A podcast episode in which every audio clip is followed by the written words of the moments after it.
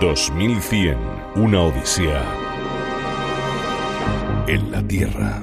Recuerdo, y seguramente los oyentes también recordarán, aquellos cómics que había de Flash Gordon y similares. Pintaban un futuro en el que las ciudades eran edificios, locos, construidos hacia el cielo, enormes, con unas autopistas elevadas que llevarían coches y también habría coches voladores. Todos recordamos esas imágenes que en realidad no se cumplieron para el año 2000. Nosotros tratamos de imaginar cómo será el año 2100, pero no porque surja de nuestra imaginación, sino porque hablaremos con expertos que nos van a aclarar cómo apunta, apunta dentro de lo que puede ser. Eh, cómo serán las ciudades, cómo será el hogar, las relaciones, las comunicaciones, las redes, las ciudades, la arquitectura, no sé, la sociedad, la espiritualidad, sus creencias, las nuevas éticas que están apareciendo, a raíz de la tecnología está apareciendo una nueva ética en muchos aspectos, los eventos digitales, los estilos de vida, esos nuevos modelos de familia que están apareciendo en los últimos años y que nunca antes habían ocurrido. ¿Cuántas cosas, verdad? Como siempre, aquí estamos desde Onda Cero, el equipo de 2100, una odisea en la Tierra. En la ficción sonora, Aranza Zosangines, la producción técnica de Alejandro García, y aquí conmigo en el micrófono y en la producción, Mar Barrera. ¿Cómo estás, Mar? ¿Qué tal? Muy bien. Tú eres de una ciudad que no es Madrid, vives en Madrid, pero no eres de Madrid. No soy de Madrid, aunque me considero un poco gata también. Todos, los que pasamos por Madrid, todos. Pero soy sevillana y criada en Cádiz. Nada menos. Ciudades del sur maravillosas. Efectivamente. Y, y las habréis visto cambiar un montón, claro. Sí, la verdad que ha cambiado mucho. Antes pues era eh, mucho menos pobladas, ahora hay mucha más gente y sobre todo la ordenación urbanística, ¿no? Ha ido cambiando en las ciudades mucho. ¿Te El acuerdas cuando no. no. había rotondas, por ejemplo? Es una buenísima pregunta. ¿Te acuerdas cuando no había rotonda? Pero sobre todo el centro no hay quien lo cambie y No. tu puente de Triana va a seguir ahí toda la vida. Afortunadamente, por Dios, que eso no lo toquen. Pero lo que es la parte exterior de la ciudad ha ido cambiando. Llegó la Expo, pegó un cambio enorme, sí, sí, Sevilla, sí. etcétera, etcétera. Pero, pero parece que las ciudades van a ir cambiando porque vamos a ser más cada vez, ¿no? Eso parecía. Hasta hace poco, mm, los datos que arrojaba la ONU el año pasado es que en 2100 el mundo llegaría a los 11.200 millones de habitantes. Madre mía. Pero ahora la revista médica británica The Lancet ha publicado un estudio en el que cuenta que la población mundial no crecerá lo esperado. Y Menos. llegará, llegará a su punto más alto en el 2064. Si ahora somos unos 7.700 millones de personas, llegaremos en ese momento a los 9.700. Pero a partir de ahí descenderá. Y en 2100 se prevé que haya 8.800 aproximadamente. O sea que en, en unos 40 años va a haber un pico, es el momento que más gente vamos a ver en el planeta, y a partir de aquí vamos a descender. Mm. Claro, tenemos menos hijos. Supongo que es uno de los elementos importantes. ¿no? Será uno de los elementos. Y en el caso de España, además, es eh, muy significativo porque parece que la población va a disminuir en un 50%, ¿Nos vamos a quedar en la mitad? en la mitad. Esto le ocurrirá también, según la previsión de, de esta revista, del estudio, a Tailandia, a Japón y a Ucrania. Vale. Son 23 países los que se van a ver afectados por esta reducción. O sea que si en España ahora tenemos 46 millones, bajaremos a unos 23 millones. Y no lo dice cualquiera, es una revista médica, no Sí, es una, una revista una publicación médica. Tengo un estudio más de la publicación Quartz que ha hecho una encuesta a algunos de los pensadores más atrevidos sobre cómo piensan de cómo será el mundo dentro de 50 años en diferentes ámbitos. Por ejemplo, ¿quién tendrá el poder en el mundo en los próximos 50 años? Pues la verdad, eh, los hackers. Pues no, tienen conclusiones bastante claras todos. Ah. Las mujeres y las personas cooperativas y compasivas. Atención. Qué interesante. Coinciden bastante también en que China eh, será la economía más poderosa. Bueno. China va a ser la economía más poderosa dentro de Mm, 50 años. Ujú. Por ejemplo, en cuanto a las relaciones, hay respuestas de todo tipo. Muchas coinciden en que nos seguiremos relacionando igual, de la misma forma, pero incluso que podríamos proyectar nuestras ideas o fantasías en la mente de otra persona. En lugar de contárselas, Exacto. directamente las proyectas. Y también que podremos crear avatares para relacionarnos. Ya lo hacemos. Ya lo hacemos en las chats y tal. Siempre uno se pone un avatar a veces. Sí. O en los videojuegos, uno se pone un avatar para no poner su cara. También se cree que la espiritualidad y una conexión más profunda con las personas generará relevancia. Madre mía, cuántos estudios y seguramente qué bien hechos y qué conclusiones más importantes e interesantes se sacan. Aunque yo sigo pensando que lo mejor que podemos hacer es hablar con los sabios, escucharles, porque es lo que nunca tuvimos que dejar de hacer. Por culpa de no haberlo hecho muchas veces, nos tenemos que lamentar. En un momento hablaremos con algunos expertos que nos van a hablar sobre cómo será el hogar, las relaciones y las ciudades de aquí a 2100. 2100, una odisea en la Tierra. Estamos tratando de averiguar cómo serán las ciudades del futuro y creo que hay pocas personas tan autorizadas como el CEO de una empresa que se dedica a buscar soluciones urbanas dentro de la innovación y la creatividad, que se llama Urban Thinkers. Pablo Macías, ¿qué tal? ¿Cómo estás? Muy bien, fenomenal. Encantado de saludarte, Juanma. Lo mismo digo. Oye, Pablo, realmente estamos tratando de encontrar eh, la clave para saber cómo serán las ciudades del futuro y, pensando, claro, en 80 años vista, pero 80 años para una ciudad no es mucho tiempo, teniendo en cuenta que pasan cientos de años las ciudades y, es importantísimo cómo se diseñan porque pasan ya el resto de su tiempo así, ¿verdad? Eh, ¿cómo, ¿Cómo imaginas las ciudades del futuro, Pablo?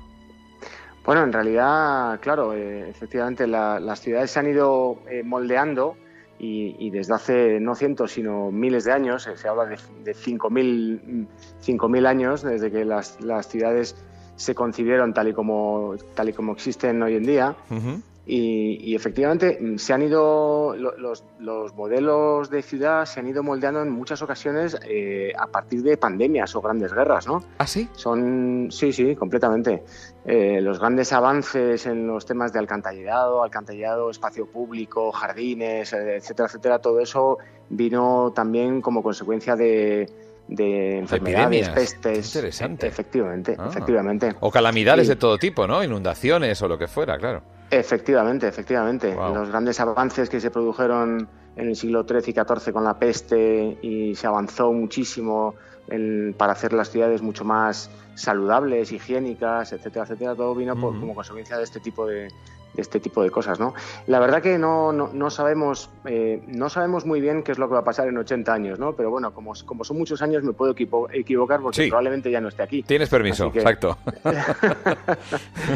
bueno, todavía las consecuencias son un poco inciertas. Lo que sí que lo que sí que me atrevo a decir es que en realidad son cambios que ya se estaban produciendo en las ciudades. ¿no? Lo que pasa es que el, el, la COVID-19 y el confinamiento que hemos sufrido yo creo que sobre todo lo que va a hacer es acelerar determinados cambios que en algunos casos eran esperables incluso y, en otros bueno pues que ya se, se veían se veían venir ya habían empezado ¿no? claro claro. Pero esto realmente realmente va, va, a influir en cómo se diseñan las ciudades a partir de ahora la gente ya ya lo va a tener en cuenta bueno, el, confinamiento nos ha obligado a restringir movimientos, a redescubrir eh, nuestros barrios y a trabajar desde casa son tres elementos tan eh, importantes para la vida de, un urbanita que efectivamente van a condicionar. Estos tres elementos, digamos, son, son cosas que ya se venían hmm. anticipando, pero claro, ahora, se, se, va a acelerar todavía más. ¿Y entonces cómo, cómo serán las ciudades? ¿Más, más, eh, más condensado todo o al revés, más disperso? Eh, ¿Más descentralizado? En concreto, ¿cómo, ¿cómo se traduce eso luego? Yo creo, yo creo que mm, todos mm, somos conscientes de que tenemos que construir ciudades mucho más amables, mucho más saludables y mucho más dirigidas hacia el peatón. Eh, el hecho de, tener que estar, eh, de, considerar a nuestros barrios como nuestro lugar de referencia, eh, está haciendo que se ponga en valor una, cosa de la que se viene hablando ya mucho en, la alcaldía de París, que es la ciudad de los 15 minutos que lo que viene a reforzar es esa ciudad en la cual a 15 minutos o a pie o en bicicleta pues tienes acceso prácticamente a todos tus servicios y a todo lo que necesita un ciudadano, es decir, hmm. el trabajo, el colegio, las tiendas, el ocio, absolutamente todo, ¿no? De, manera que intentaremos diseñar las ciudades con una escala más pequeña, sobre todo en hmm. grandes ciudades, ¿no? Hmm. Eso implica, entonces, eh, construir hacia arriba, porque si nos tenemos que centralizar más, habrá que hacer edificios más altos, ¿no?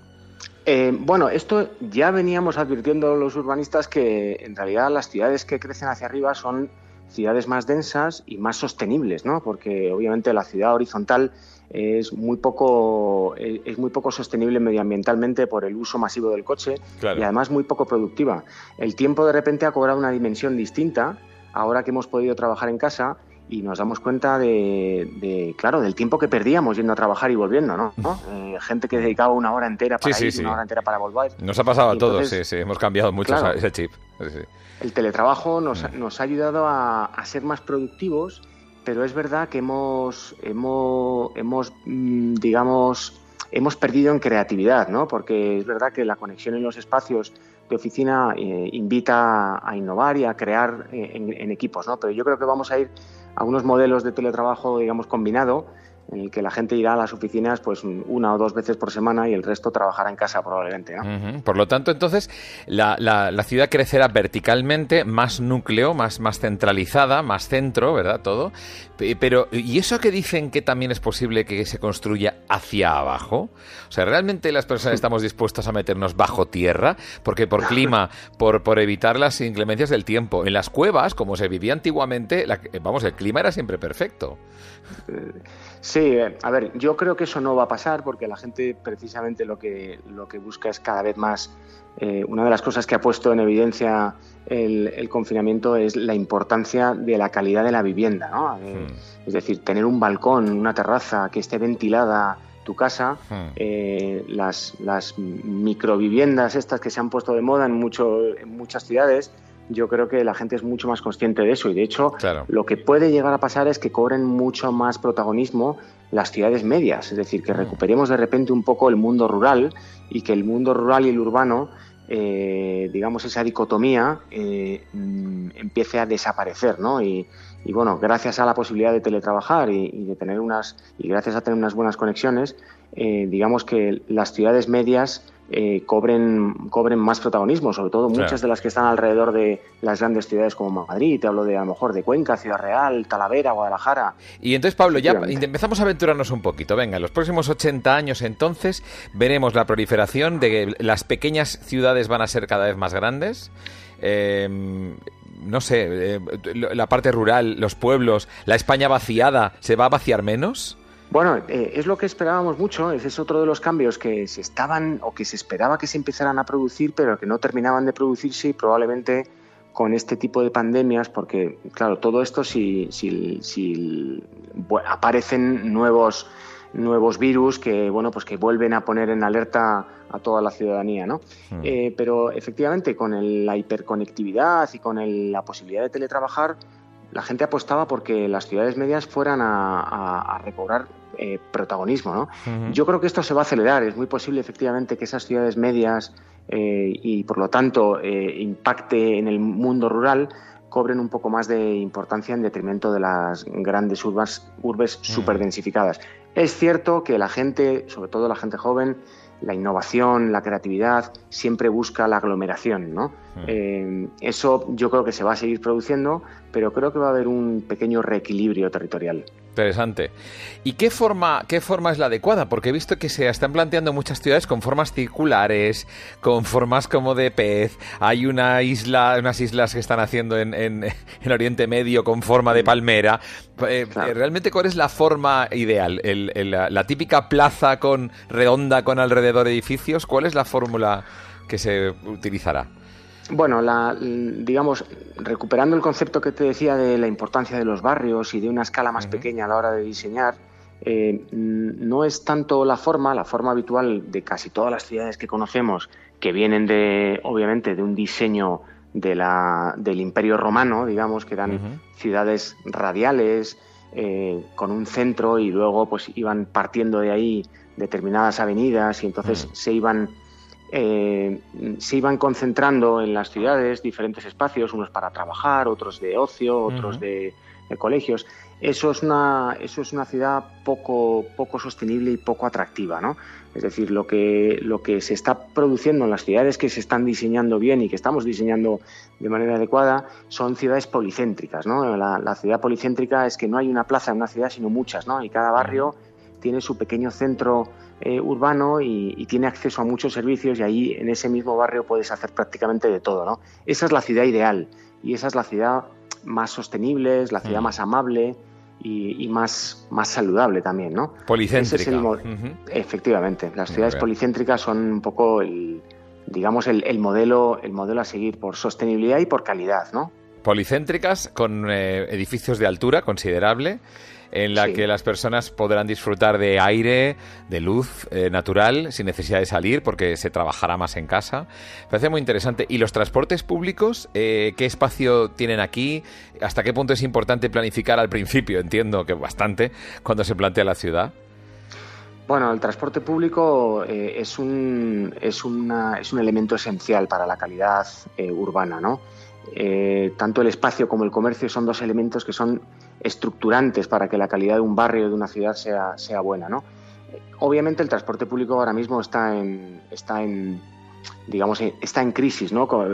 porque es mucho más difícil mantener un distanciamiento y hay que trabajar duro para, bueno, pues para garantizar eh, esa percepción de, seguridad, de salud, porque obviamente transporte público es igual a concentración de personas y por lo tanto ahora mismo hay un reto encima de la mesa de cómo hacer que una pandemia como esta no, no haga que la gente vuelva a coger el coche para, para, sus desplazamientos. Por lo tanto, yo creo que va a haber un, va a haber un aumento considerable de la movilidad blanda individual. ¿Cómo es movilidad eh, blanda? ¿Cómo es?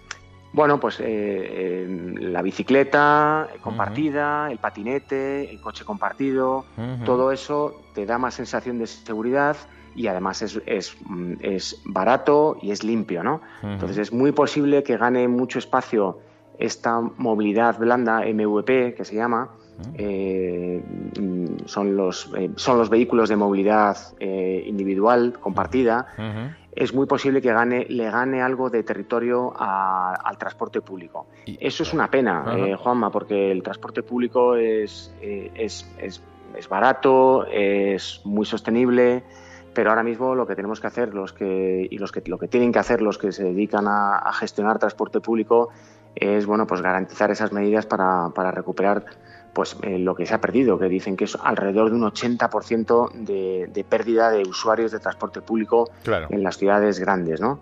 Y eso es una, es una pena.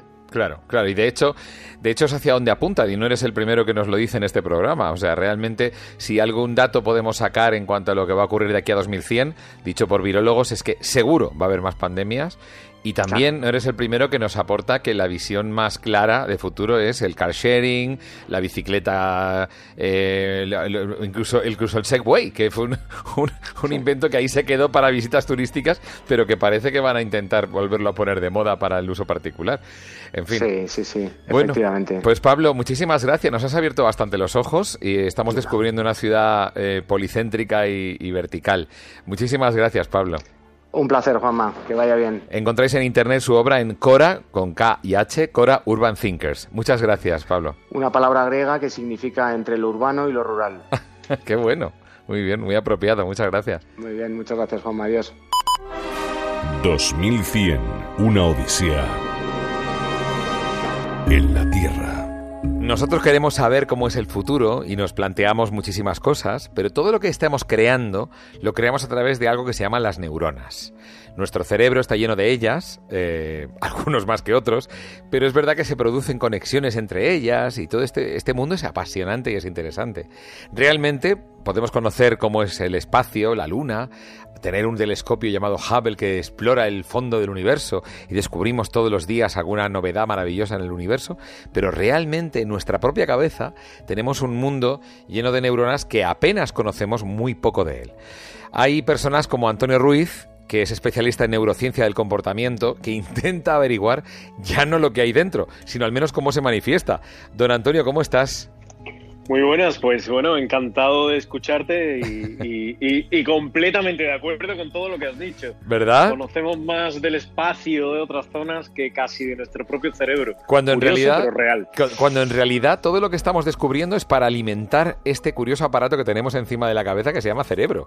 Entonces, totalmente. Claro, estamos generando toneladas de información cuando en realidad quizá no conocemos lo suficiente de cómo funciona nuestro cerebro, ¿verdad? Totalmente. Bueno, mira, eh, uno de los problemas que está surgiendo en los últimos años es que eh, realmente nuestro proceso evolutivo eh, ha hecho que tengamos el cerebro que tenemos hoy en día, pero no estamos adaptados a recibir tanta cantidad de información, mm. tanta cantidad de estímulos que entra por diferentes canales, ¿no? A través de nuestros sentidos, claro está, pero es muchísima información y gran parte de ella, por supuesto, no somos capaces de procesarla. La perdemos y, por supuesto, tampoco podemos tomar decisiones correctas o todo lo correctas que desearíamos porque no eh, procesamos esa información, no estamos todavía tan adaptados a ello. Y, y, encima nos metemos ahora en entornos virtuales, o sea, apenas hemos controlado el entorno real, el exterior, para meternos en entornos virtuales. ¿Estamos preparados para un entorno virtual? Eh, todavía no, todavía no.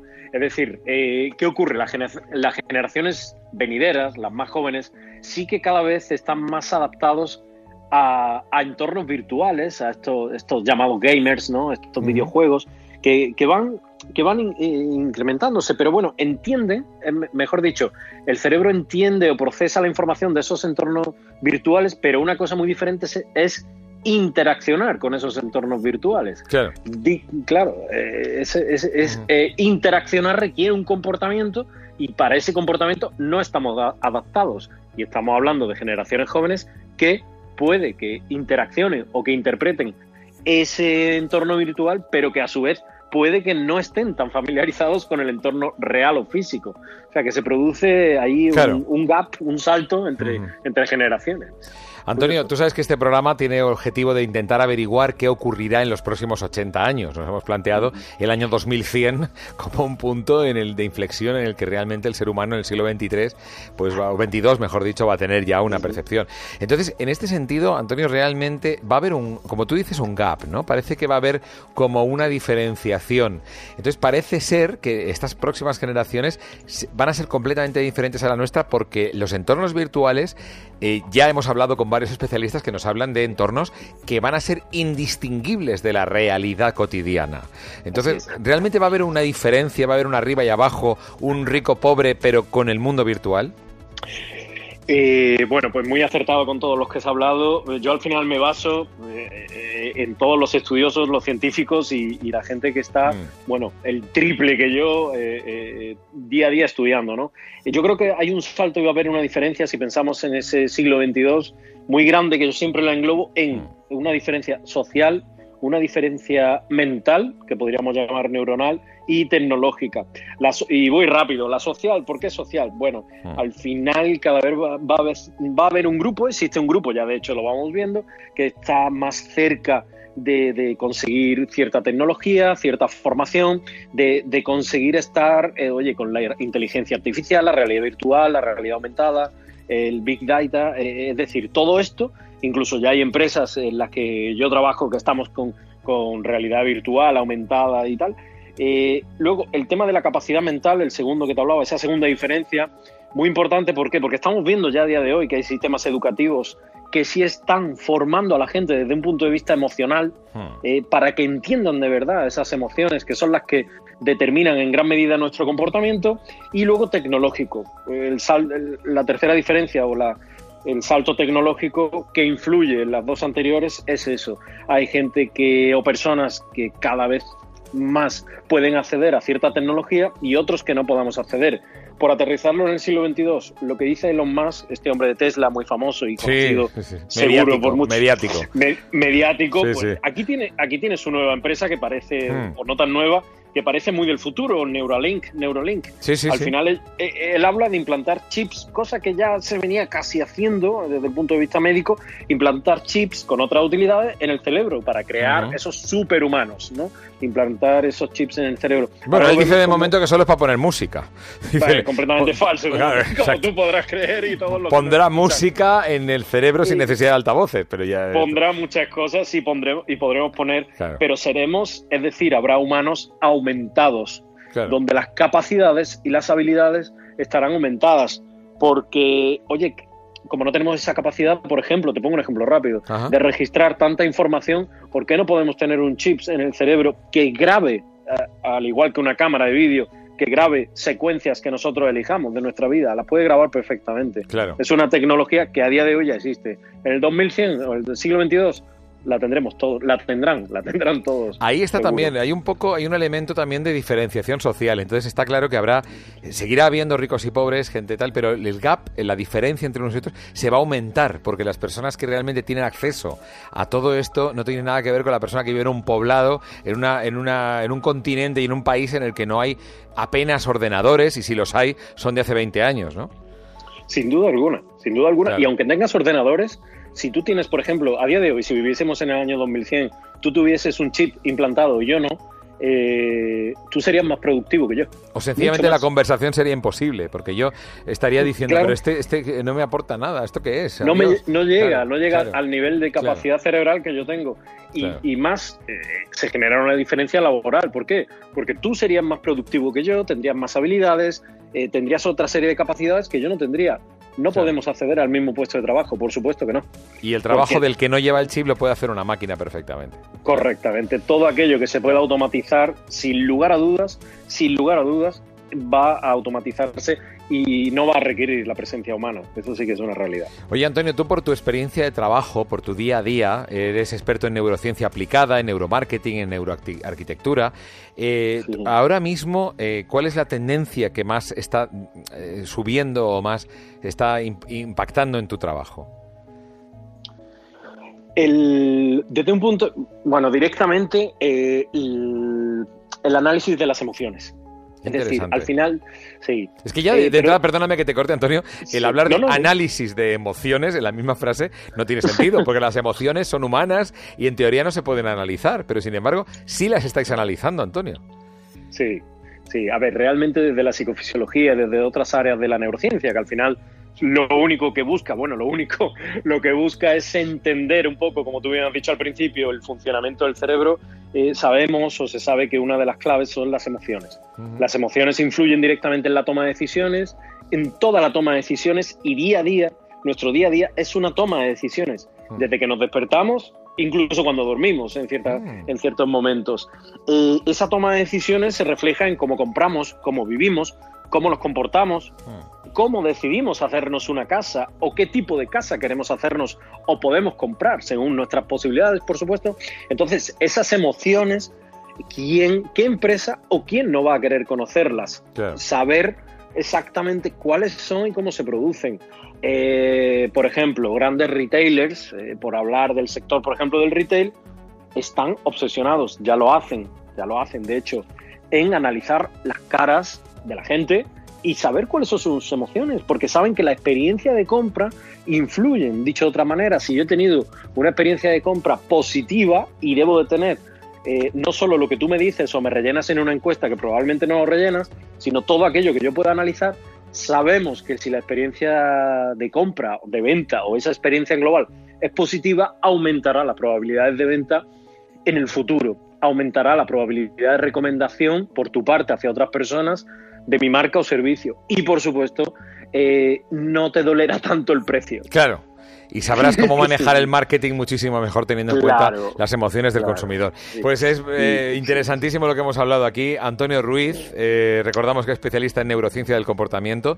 Muy interesante su web, la recomendamos, nomadman.com, que es un poco el hombre loco del conocimiento. Me parece muy interesante eso un poco así. y, nos ha abierto la puerta a lo que será seguramente un futuro en el que estaremos pues conectados con una realidad y, dando información y recibiendo información, pero siempre valorando ese punto humano que va más allá de la data, que va más allá del dato. Interesantísimo, Antonio. Muchísimas gracias. Muchísimas gracias a vosotros y, espero que sigamos hablando de esa sociedad o, esa realidad mixta que nos espera, esos comportamientos y, esa educación que yo creo que es más necesaria para no convertirnos en auténticos robots, aunque estaremos muy rodeados de ellos, pero, pero que no nos convirtamos en robots. Gracias, Antonio, muy amable, adiós. Muchas gracias. 2100, una odisea en la Tierra. Alex Ortega, Alex Ortega, cuéntanos un poco cómo imaginas el futuro. Tú que tienes ahora con apenas 10 añitos, tú seguro que tienes ya tu imagen creada de cómo será con esa imaginación que tienes, cómo será 2100, ¿verdad, Peque? Sí. Pues, eh, por ejemplo, ¿cómo serán las personas? ¿Cómo se van a relacionar las personas? ¿Cómo se van a conocer? Porque antes se conocían o en el trabajo o en una plaza. ¿Cómo se conocerán las personas en el futuro? Pues la gente se podría conocer, ¿no? virtualmente, Ah, pero eh, en plan videollamada. O también un texto donde quedas en tal sitio y a tal hora. Pero solamente para los que ya son adultos, porque para los niños no. No, no, claro. no sé yo, no sé yo. No, no, los niños no, pero los adultos entonces directamente aparece la imagen de la otra persona, ¿no? Como en una videollamada. Sí. Pero Una videollamada. ¿En una pantalla o cómo te imaginas eso? O, o en persona o como Pues un hologra- holograma. Un holograma, un holograma. Mm. Te aparece un holograma de una persona y sabes si te gusta o no. Interactúas con la persona. Y luego un texto, aparece de pronto el sistema, te manda Eh, un te texto sale. para que os quedéis en un sitio a una hora determinada. ¿Mm? Y eso no lo deciden ellos dos. Sí. Viene el sistema el que te lo da, el, si- el- el momento que queda. No, no, los dos lo ah, deciden. lo deciden ellos. Vale, vale, vale.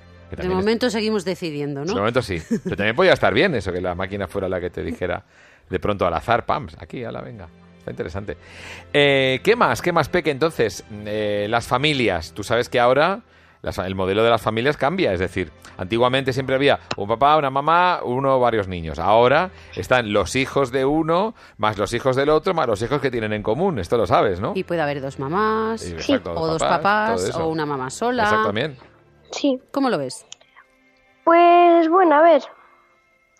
Yo lo que creo que es que, que si dos chicos se enamoran, ¿no? Y quieren tener un hijo y no pueden, pues habría un tipo de, de inyección para poder tener un hijo, Mm, eh, pues, y pues no podrían. ya. Entonces, Con la inyección podrían. Qué bueno. Sí, con una inyección podrían y crearía la inyección, ¿no? Pero Sí. no te la inyectas, no. No. La inyectas a una bolsa, Ah, pero una bolsa de plástico, no, una especial para eso. Y hace el mismo trabajo que el, el de lo que tiene una mamá. Sería una gestación fuera del cuerpo. Sí. anda. Y donde ahí le alimentas, ¿no? Tiene como una, más o menos, como una batidora, más o menos. Ajá. tú le metes ahí o mm, le metes ahí eh, lo que tiene lo que quieres que coma Los nutrientes, vamos. y de sí, sí. repente va sí los nutrientes y va por por un tubito y le lleva la, ella al- a la tripa Me parece muy bonita idea, ¿eh? Es muy bonito. Seguro que sería la y así solución por para... lo menos le puedes ver cómo evoluciona Y vas viendo cómo evoluciona tu, tu bebé. Qué sí bonito. y también se puede hacer eh, también se puede hacer con, con una chica si lo quieren si quieren ver cómo evoluciona Claro, dentro extra, extrauterino. Sería un embarazo extrauterino. Alex, de verdad me dejas alucinado. No sé de dónde lo sacas, pero, pero tienes una creatividad fantástica. Y me encanta que proyectes eso y ojalá sea una profecía autocumplida muchas de las cosas que deseas para el futuro, Peque.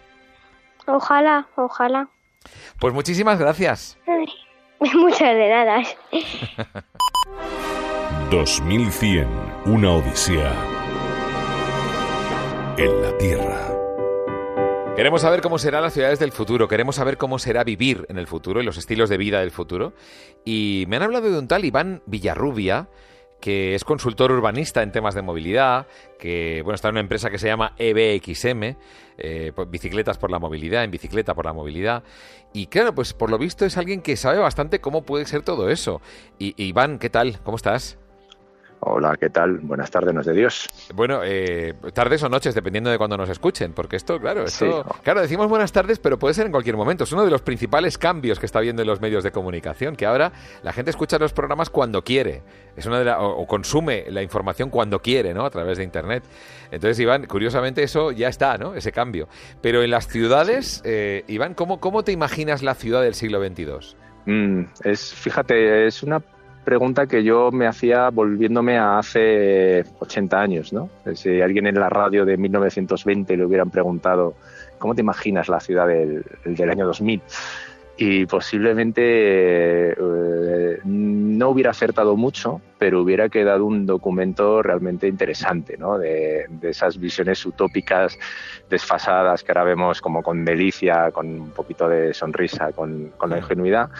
Pero sí que había ciertas visiones del futuro en ese momento que, mm, que acertaron no tanto porque tuvieran una bola de cristal, sino porque consiguieron convencer a la gente de que ese era el camino que había que tomar. Es decir, acabaron siendo profecías autocumplidas. Mm. Y en el caso de la ciudad eh, fue clarísimo, ¿no? En, en los años 20 entre militares de visiones extrañas, utópicas, de dirigibles volando por el cielo y, locomotoras eh, de 14 pisos y cosas así que, nos llamarían mucho la atención, había un invento que empezaba a despuntar en aquel momento, que era el automóvil, que en Europa todavía estaba un poco como a una pequeña centricidad, pero que en Estados Unidos ya se empezaba a fabricar en, masa.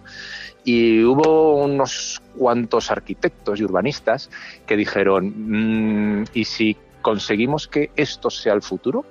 Y conseguimos que todo el mundo se mueva en coche, ¿cómo tendrían que ser las ciudades adaptadas a este invento del futuro? Y se pusieron a imaginar utopías de cómo tendrían que ser las ciudades para el coche, ¿no? Con avenidas mucho más amplias, eh, que permitieran correr mucho más, con cruces a distintos niveles. Y claro, eso se consumía el espacio de la ciudad, entonces los edificios tenían que estar mucho más eh, separados, pero ser mucho más altos también para, para poder compensar.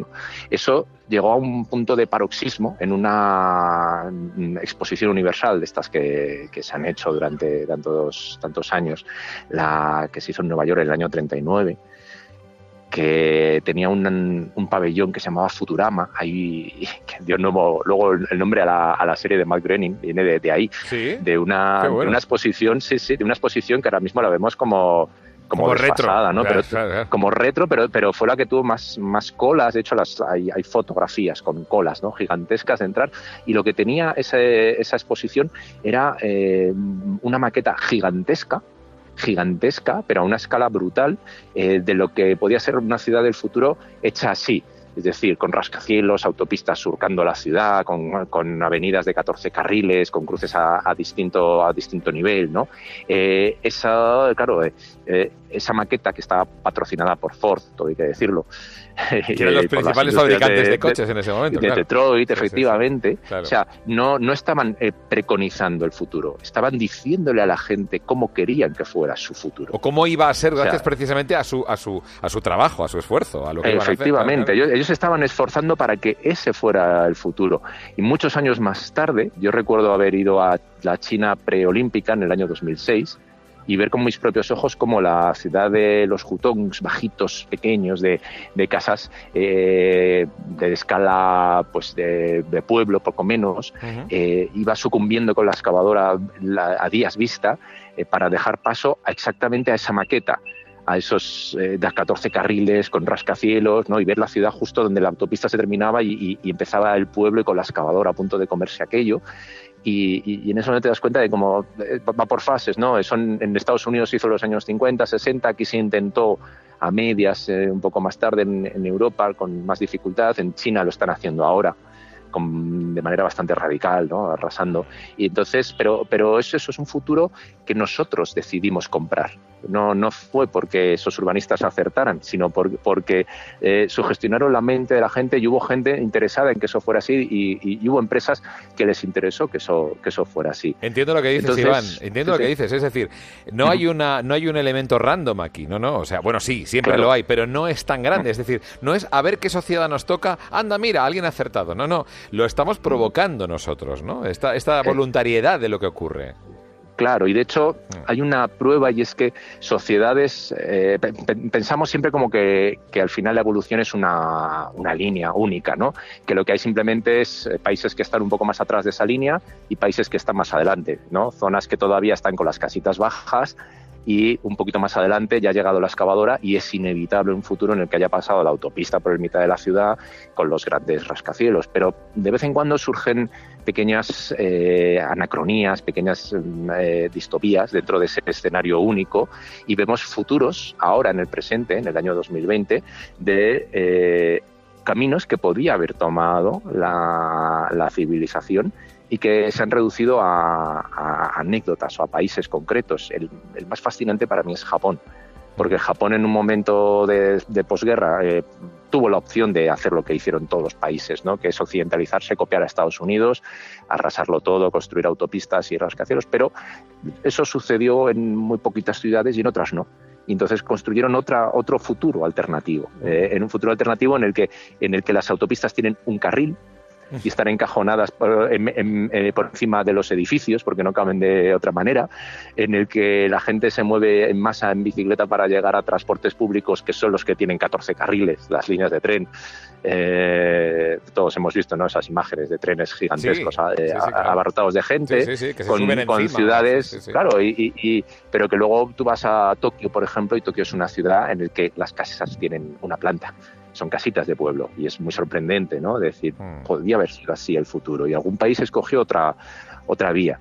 Y ahora nos encontramos en un momento, yo creo que único, en el que el modelo que dibujaron nuestros abuelos y que solamente tiene esas grietas ¿no? de Matrix que de vez en cuando nos permiten ver que pudo haber otras realidades, ¿no? si, nos, si nos acercamos a, otros países anomalías o, en, algunos barrios. En el programa, anomalías en el programa. Anomalías en el programa. Japón ya la considero claramente una anomalía en el, en el programa, porque es el único caso de país que ha avanzado en un, en, una, en un rumbo distinto al resto. Pero esas anomalías en el programa empiezan a, multiplicarse. Empiezan a dar fallos en la matriz y uno de los que me llama más la atención y que más va a afectar al futuro de las ciudades, es una cosa que se llama el peak car. Igual has escuchado un término parecido, que es el peak oil, ¿no? El pico del petróleo. Esa teoría de que hay un momento a partir del cual ya em, el extraer el petróleo es más caro y poquito a poco empieza a bajar el empieza consumo. Empieza a dejar de ser rentable, efectivamente. empieza a ser rentable, entonces eh, empieza a ser cada vez más rentable invertir en, en tecnologías alternativas, que lo estamos viendo ya porque si te das cuenta empieza a haber una, una transición cada vez más rápida hacia el coche eléctrico, hacia los paneles fotovoltaicos, etcétera. eso, eso, está, eso está sucediendo, estamos ya viendo esa, ese retroceso y además el coronavirus lo, está acelerando porque ha, desajustado el, mercado de petróleos, eso da para otro programa.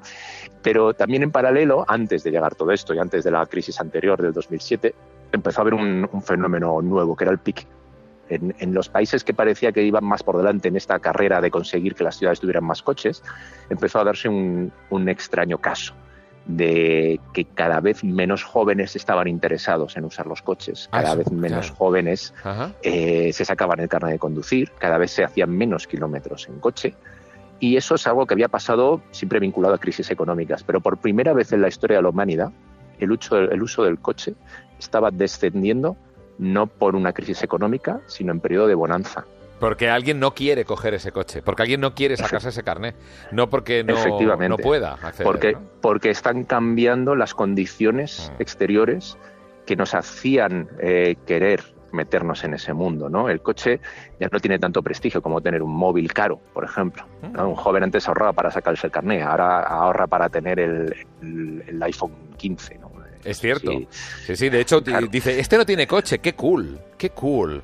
Yo utilizo los coches, la movilidad esta eléctrica, el car sharing y tal. Efectivamente, eso, claro, claro. esa ha sido otra. La, generalización, eh, yo creo que uno de los responsables de ese peak car, que de ese descenso del uso del coche, es Steve Jobs porque cuando nos hemos metido todos en el bolsillo con unos teléfonos móviles, ¿tú te acuerdas del siglo pasado cuando los teléfonos móviles nos duraban una semana?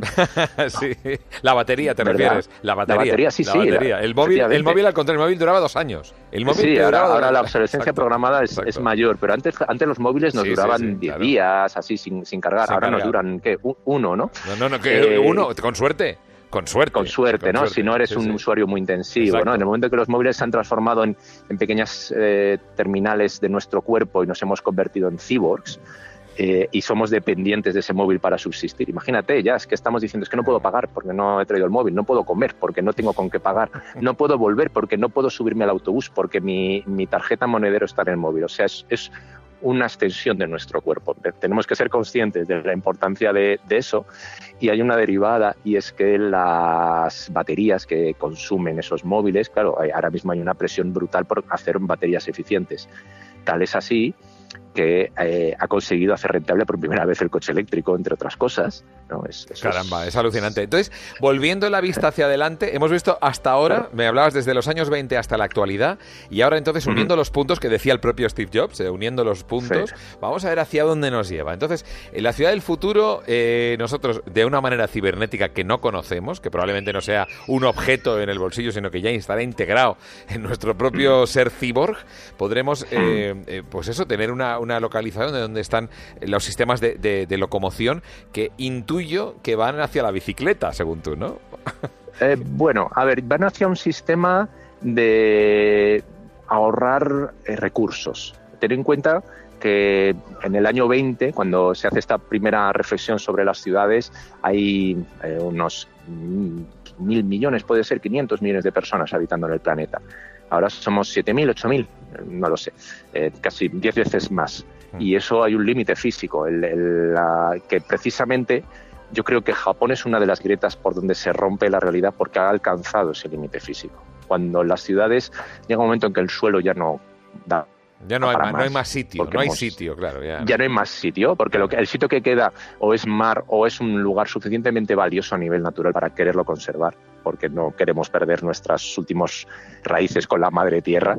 Entonces decidimos que no podemos seguir ocupando tanto sitio. El coche es muy depredador, el coche privado ocupa mucho, mucho espacio, está siempre aparcado sin hacer nada. Claro, lo vemos en los atascos. Vas solo, sí, no, es, los atascos es, la, mayor, la mayor eh, creación artificial del hombre, porque son kilómetros y kilómetros y kilómetros de construcción que se construye cada mañana y se, luego se diluye, mm. ¿no? Es curioso.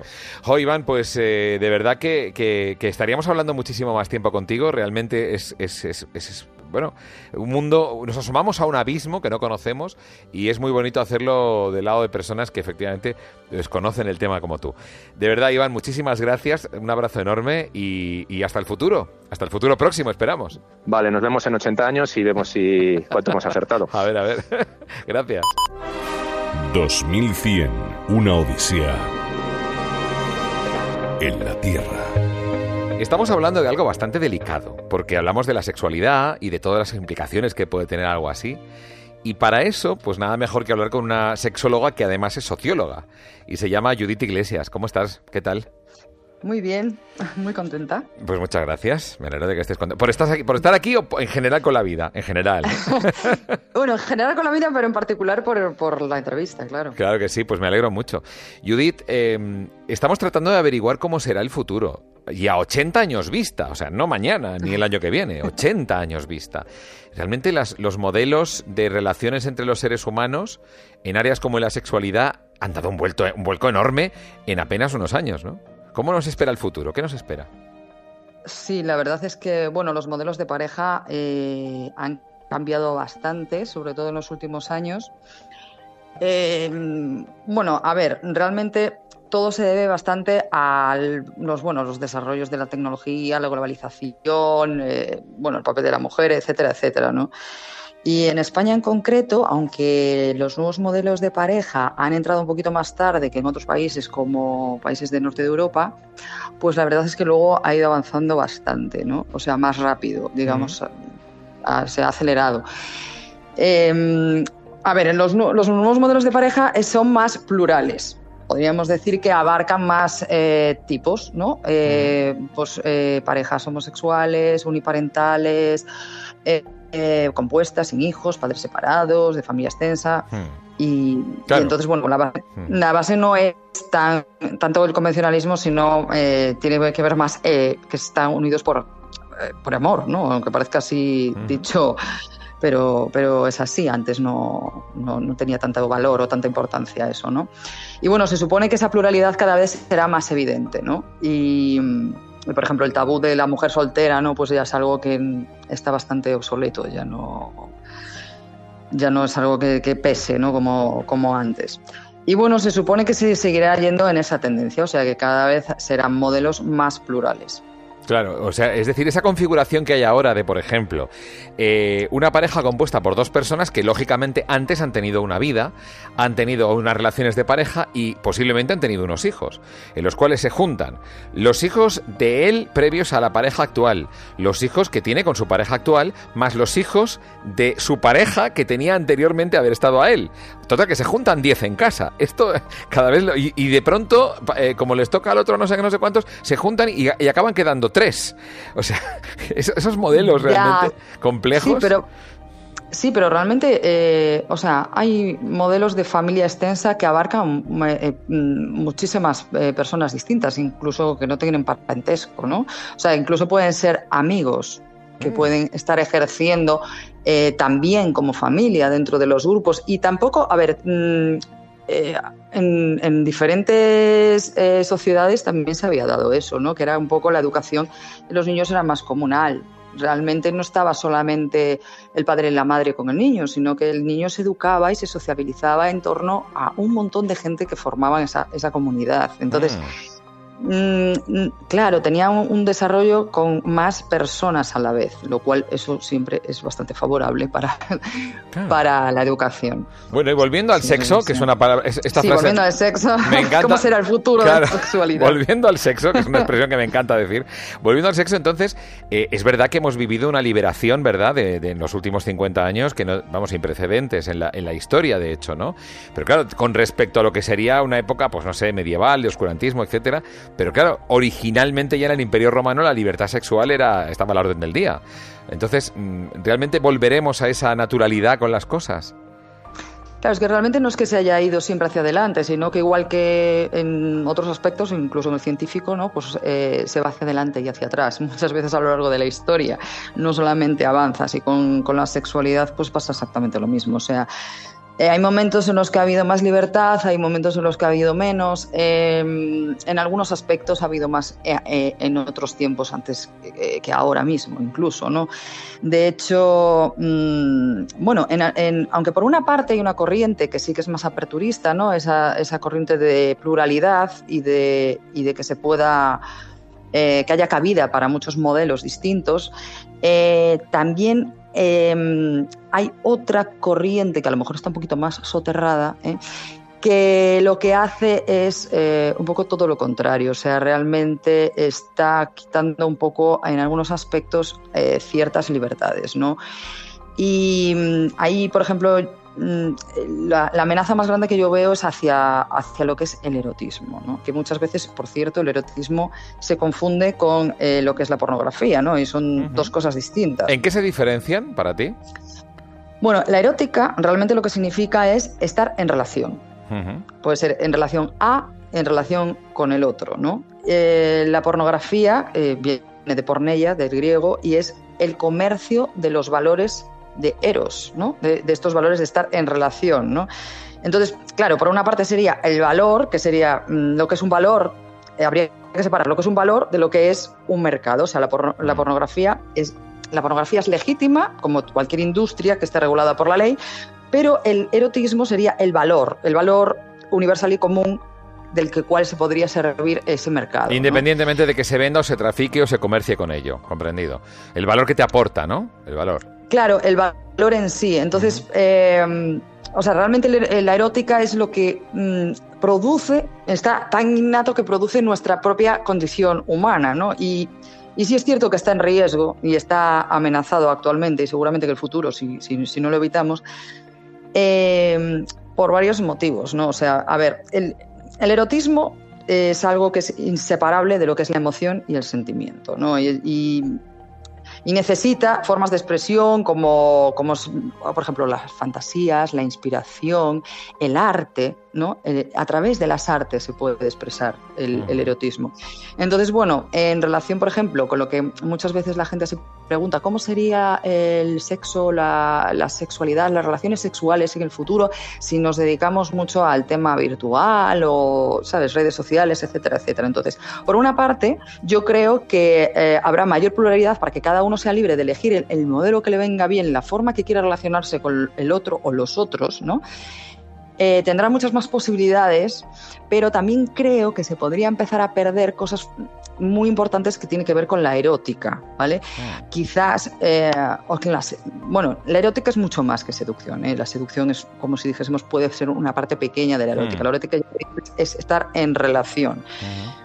Entonces, yo creo que habría que mm, trabajar eso para no perderlo, ¿no? Para, para seguir teniendo pues eso, esa, esa, esa creatividad, ¿no? Esa, esa manera de expresarse porque tiene relación, perdona, Judith, tiene, tiene, tiene relación la seducción y el erotismo, seducción como quizá el, la introducción o el, o el, o el, prolegómeno a lo que es una, una, un erotismo, esa, eso tiene mucho que ver con el arte y con la, con la creatividad, entiendo, ¿no? Porque forma parte de la expresión del individuo, ¿no? Claro, o sea, bueno, la seducción sería una parte pequeña de lo que es el erotismo, porque el erotismo es un concepto más amplio, pero mm. eh, Sí, claro, o sea, a través del, del arte. O sea, el erotismo realmente podríamos decir que es el arte de de, ocultar, más bien, ¿no? O sea, es todo lo que es la carga simbólica, los sobreentendidos. Eh, hmm, interesante. Es como.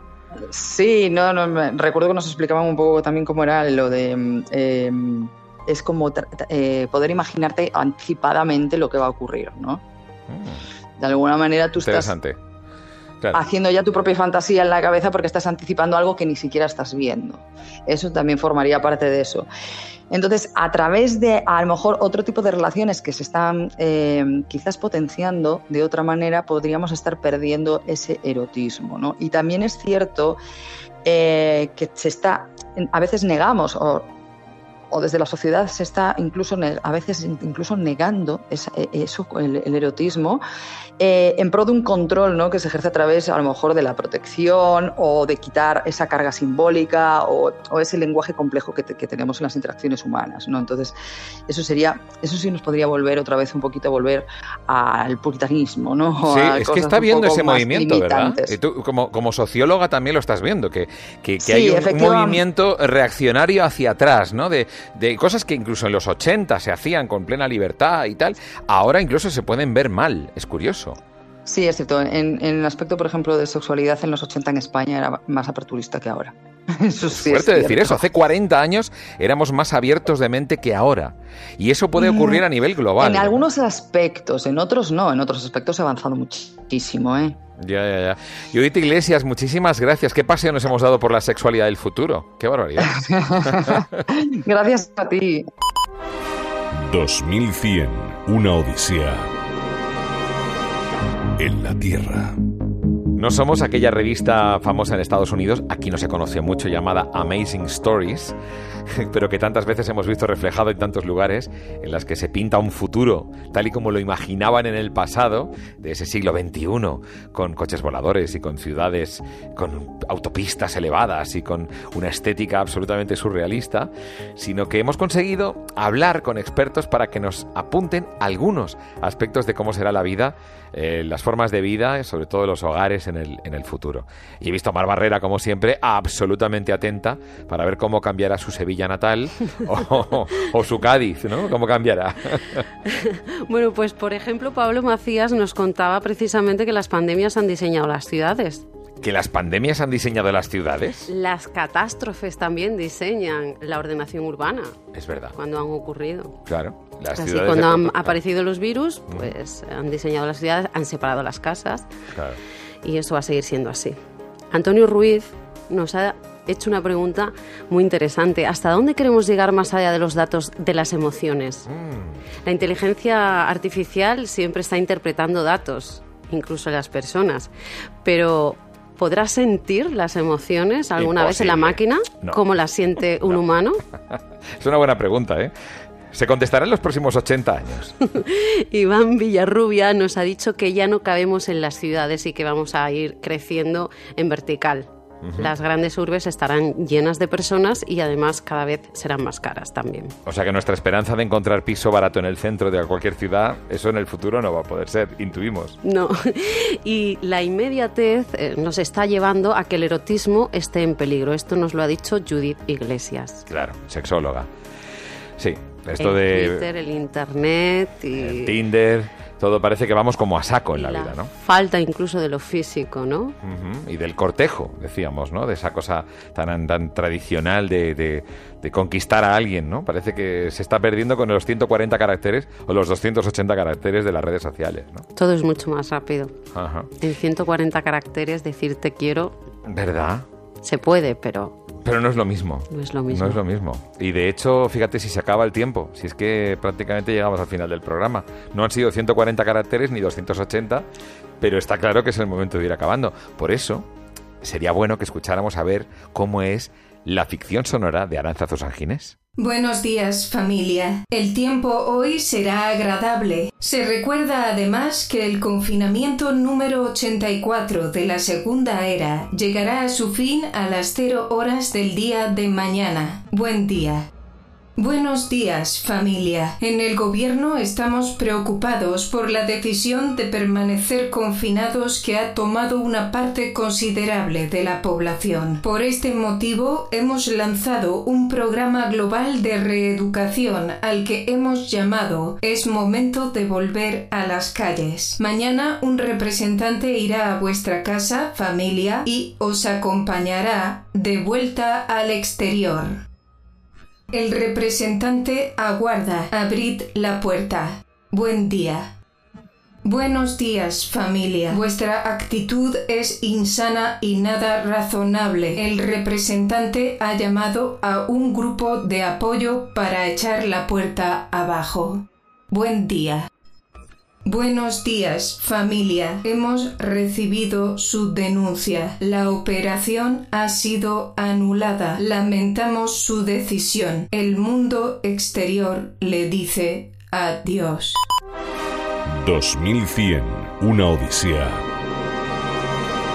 en la Tierra.